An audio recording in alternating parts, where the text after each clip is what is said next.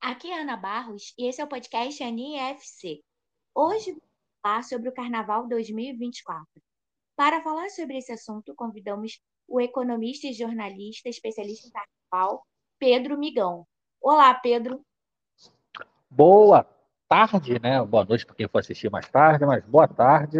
É sempre um prazer falar com falar com o podcast. O prazer é todo nosso, Pedro. Me diga uma coisa, quais são as escolas de samba favoritas a ganharem das escolas de samba do grupo especial? Assim, né? É... Salvo que eu chamo de magia do joelho, que é quando as escolas apontam no início do desfile e acontece aquele elemento de planetas, dá tudo certo, tá? Pensando em programação, né? É... programação, né? preparação, melhor dizendo, eu diria que Viradouro e Imperatriz devem novamente disputar o título. Eu vejo a Vila correndo por fora. Se eu fosse apostar no Azarão, seria Beija-Flor. Acho que não vai fugir muito disso. É, e lá embaixo, acho que contra o rebaixamento, você tem a Porta da Pera, que vem da série da, do grupo de acesso. Você tem Tuiuti, tem Tijuca, talvez, uma cidade, talvez. A disputa embaixo é mais restrita. Mas acho que é por aí. Acho que não havendo a magia do joelho, não vai fugir de Virador, Imperatriz, no máximo Vila. Virador e Imperatriz falam sobre o quê? Quais são os temas? A, Vira, a Imperatriz vem contando uma história fictícia de uma cigana, né, cujo testamento, as pessoas viam a sorte no testamento dela. E a Viradora vem com uma lenda, né, um enredo afro, né, religião de matriz africana, que o culto à cobra da. Né, é um culto africano que até nem tem muita muita adesão aqui no Brasil, mas é um tema bem diferente dentro da, dos enredos de religiões de matriz africana. De matriz africana. Uhum. Quais são os melhores sambas? Olha, sendo bem sincero, esse ano eu costumo dizer que no grupo especial é, não tem melhor samba, tem samba melhor avaliado, e que é diferente. É. Você, tem o samba, você tem o samba da Vila Isabel, que é, o, que é, o, que é o, uma reedição de 93, para mim está sobrando na turma. Né? Você tem o Flora Mostrar que é um samba diferente, mas a safra de sambas desse ano são sambas muito semelhantes, muito quadrados, muito burocráticos, assim, eu não gosto da safra, assim, é, acho que entre os inéditos, assim, é até difícil. Os melhores avaliados são Salgueiro, né, embora a letra tenha algumas questões de contextualização, acho que Portela, Imperatriz, mas são sambas medianos para boninhos, assim. Tem muito samba bonitinho, mas ordinário, talvez expressão do, do, do, Nelson Rodrigues na, no grupo especial. Eu sei que a gente vai falar muito de grupo de acesso, mas, assim, acesso tem três grandes sambas, para mim. Nilson da Ponte, União de Maricá e Em Cima da Hora. São bem melhores que os sambas inéditos do grupo especial. É, a... me fala quais são os enredos desses sambas que você aponta. Vamos lá. A, a, a Vila vai registrar que é um enredo de 93, é, grosso modo, muito grosso modo, simplificando grosseiramente. Peço até desculpas pela minha voz, eu estou com crise de sinusite, muita febre, muita tosse. É... Sem problema, Pedro, tá dando para ouvir. Então, é o culto é a proteção de Oxalá às crianças. Assim, resumindo muito grosseiramente o enredo da vila. A mocidade é o Caju, né, a história do Caju, o enredo seria patrocinado, depois não foi, depois virou patrocinado de novo. É, a Portela é a história da Luísa Marim, contada pelo seu filho Luiz Gama, né, baseada no livro Um Defeito de Cor, da escritora Ana Maria Gonzaga. E o Salgueiro vem com o enredo enaltecendo a cultura Yanomami. É. Sim basicamente são isso. No grupo de acesso, já que eu citei, a ponte enredo sobre o Dedê, mas na mitologia africana, o Dedê, o Dedê, que gera óleo. A Maricá, ela vai falar sobre o ato de compor a partir das obras de um compositor chamado Guará, né, que foi autor de Sucesso Família autor de Sambas Enredo, que morreu precocemente assassinado. E em cima da hora tem um enredo sobre os trabalhadores do Brasil. Né? Então, só para a gente completar, já que eu falei na pergunta anterior, são os enredos das escolas que têm os melhores, os melhores sambas, os mais bem avaliados. Ah, muito bom. Pedro, me diga uma coisa, qual é a sua maior recordação nesses 40 anos de Sambódromo? Houve até assim uma, uma coisa assim meio errônea, né? Na vinheta da Globo, né? Quando eles é, fizeram a chamada para o especial, né? foi no sábado, né? Não são 40 anos de Sapucaí. A Sapucaí sempre existiu. A Rua Marquês de Sapucaí. Os desfiles já eram lá depois de terem saído da Presidente Vargas da Rio Branco. Né? Vamos lá. Sambódromo, Sambódromo, né? isso. Os desfiles foram. Os desfiles foram. É bom você perguntar isso. Os desfiles foram com a Marquês de Sapucaí em 78, sendo que no primeiro ano era no sentido Catumbi Presidente Vargas, era o oposto do atual. É. Depois de 79 inverteu. Até 83 eram as arquibancadas monta-desmonta, né? Montava e desmontava todo ano. É, por incrível que pareça, era até uma estrutura mais moderna que o atual Sambódromo hoje, mas deixa quieto, deixa pra lá. Assim, a gente bem de samba brinca que o Neymar, quando projetou, o Neymar, quando projetou o Sambódromo, disse que nunca tinha visto um desfile na vida. A gente que é no meio do carnaval tem certeza disso cada vez, todo ano, quando pisa na, na, na passarela. O Sambódromo está ultrapassado hoje, já era ultrapassado em 84, em termos de estrutura, em termos de desfiles, mas é o que tem. Tá? E, assim, é bem difícil falar maior, maior, maior lembrança de, de, de, de Sapucaí, assim, dos 40 anos, é um desfile das campanhas de 2017, né? Que a Portela foi campeã, depois que aquela história da divisão do título, foi bem depois.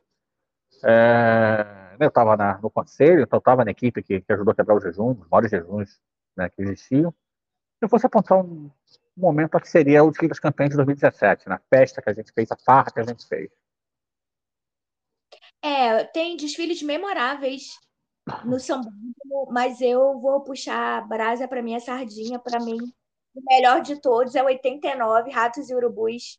Larguem a minha fantasia, que é da Beija-Flor que é a minha escola, né? e que perdeu, perdeu para Liberdade, Liberdade abrasar sobre nós, da Imperatriz Leopoldina. Sendo. me dava sendo... muita raiva da Imperatriz, porque a Beija-Flor, nesses áureos tempos aí, brigava, né? É, o próprio carnavalesco que fez a Imperatriz naquele ano é, me deu uma entrevista, ele já é falecido, Marcelo, mas antes de falecer, dizendo que naquele é. ano tivesse sido vice com a Beija-Flor, seria de ótimo tamanho. Para mim, o maior desfile da Sapucaí é Kizomba, Vila Isabel 88. 88, foi um momento, festa da raça. É, foi um momento tão mágico que não teve nem desfile das campeãs por conta, por conta, do, por conta do, das chuvas, né? Foi tão mágico que foi o momento. Então, para mim, é Kizomba, o, Kizomba, o maior desfile da, da, da história da Sapucaí.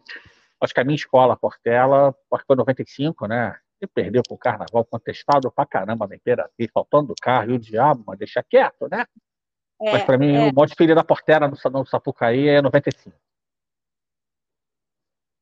É... Pedro, tá me ouvindo? Tô, tô te ouvindo. Me fala um pouco sobre o blog Ouro de Tolo. O, ali, o, o, canal do YouTube é um canal assim super completo, tem tudo sobre carnaval. O blog Ouro de Tolo, eu já fui colaboradora, né? Tinha uma coluna, a médica jornalista, que foi super importante para mim, tinha acabado de me formar em jornalismo. Me fala um pouquinho sobre o seu canal, que o seu canal, assim, é maravilhoso, é super completo. É, a gente, o, o blog, que eu chamo de blog impresso, eu sei que é uma incorreção, mas eu uso a expressão blog impresso, ele faz 15, parei 15 anos esse ano, a gente foi até 2020 com impresso. Aqui ali a gente ainda posta série de julgamento lá, só. Mas não era um blog sobre carnaval, nunca foi 100% carnaval, nem nos últimos momentos. O canal era bem variado, era bem variado embora era focado em realmente em carnaval e por um certo tempo em Jogos Olímpicos. Né? A gente fez um trabalho muito grande na Rio 2016, até de, de serviço ao consumidor. O canal é de setembro de 2020. Ele surgiu, o canal já existia como alguns vídeos que eu gravava para não ter que ocupar espaço no servidor do, do WordPress. Então eu botava no YouTube. Mas o canal em si mesmo, ele é de setembro de 2020. Eu fui convidado para fazer uma live num, num outro, num outro veículo, o Samba Rio. Aí eu fiz uma live teste, né, com o jornalista Bruno Malta, que infelizmente nos deixou no passado em novembro, né, no acidente de trânsito, né, onde quer que esteja presente, Bruno. E a gente começou, foi bem por acaso, a gente começou a fazer a série de memórias, temos mais de 500 horas de depoimentos sobre a memória do Carnaval. Hoje a gente tem um trabalho forte de história do Carnaval, um trabalho forte de análise, né, embora cada ano está mais difícil fazer um trabalho de análise independente do Carnaval Carioca, mas é, é papo para aqui. É, mas queria pontuar isso. Cada ano é mais difícil você fazer um. Fazer um... Esse ano eu só conseguir é. analisar, analisar os desfiles porque eu comprei ingresso. Porque a credencial que me deram, eu só chego na Presidente Vargas, eu não vejo nada de desfile. Né? Mas tudo bem. E Hoje ele está focado nisso. No pré-carnaval 24, ele deu uma segurada, porque eu estou com o bebê de quatro meses e meio em casa, então não deu para movimentar muito. E hoje para a gente é isso: análise, história do carnaval, que a gente faz aqui e ali alguns eventos, mas é plus, não é nosso foco.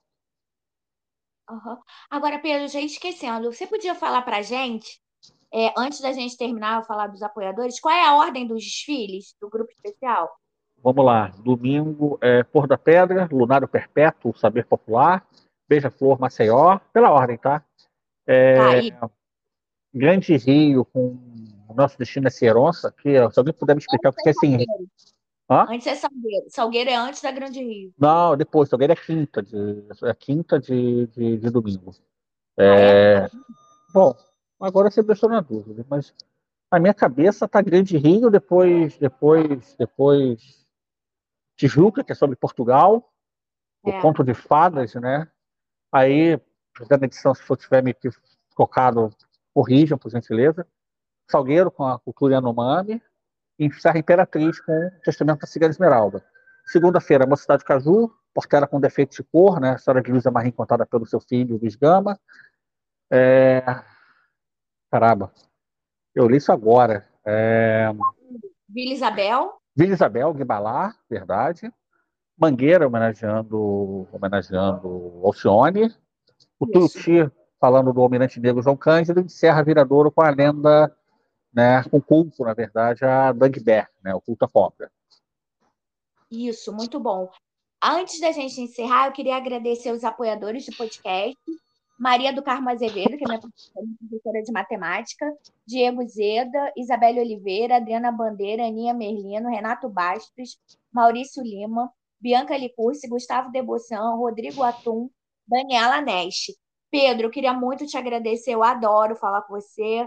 Eu acho, além de você ser super inteligente em política, economia, é uma fera do carnaval. E até o próximo podcast. É, que vença melhor. Esse que é o meu desejo. Que vença melhor de todos os outros. Eu vou Só torcer para beijo claro. sempre, mas que vença, que vença melhor. Que vença melhor. Obrigado pela oportunidade. Imagina, até.